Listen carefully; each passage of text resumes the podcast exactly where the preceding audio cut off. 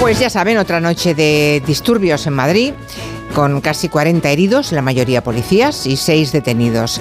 Imágenes de violencia que se parecen mucho a las que vimos en Barcelona hace años. La noticia de hoy es que el Partido Popular empieza a apartarse de la consigna de Aznar, pronunciada esta misma semana, la de el que pueda hacer, que haga. Nos recordó mucho aquella otra invitación del efímero Kim Torra en la Generalitat cuando exhortó a los radicales con su famoso apreteu, o sea, apretad que todos sabemos lo que significa. Por cierto que los extremos se tocan. El independentismo más radical tampoco quiere la amnistía porque dice que eso va a reforzar el autonomismo y ellos lo que quieren es la independencia. Ya ven, lo de siempre, los extremos se tocan. Pero vamos, volviendo al tema del PP. Primero fue Díaz Ayuso y más tarde Núñez Feijó los que esta mañana han salido a condenar la violencia aunque añadiendo algunos peros que quizá con las imágenes que estamos viendo están de más.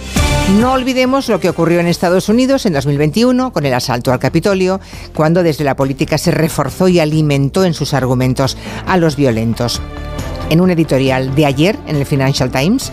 Ah, por tanto, son observadores a distancia, no implicados. Podía leerse que mientras el PP solo pueda pactar con Vox, estará en un callejón sin salida. De la situación que estamos viviendo y de cómo se está afrontando desde los partidos y la ciudadanía, hablaremos en el tiempo de gabinete con Julio Leonard, Elisa Beni y Javier Gallego.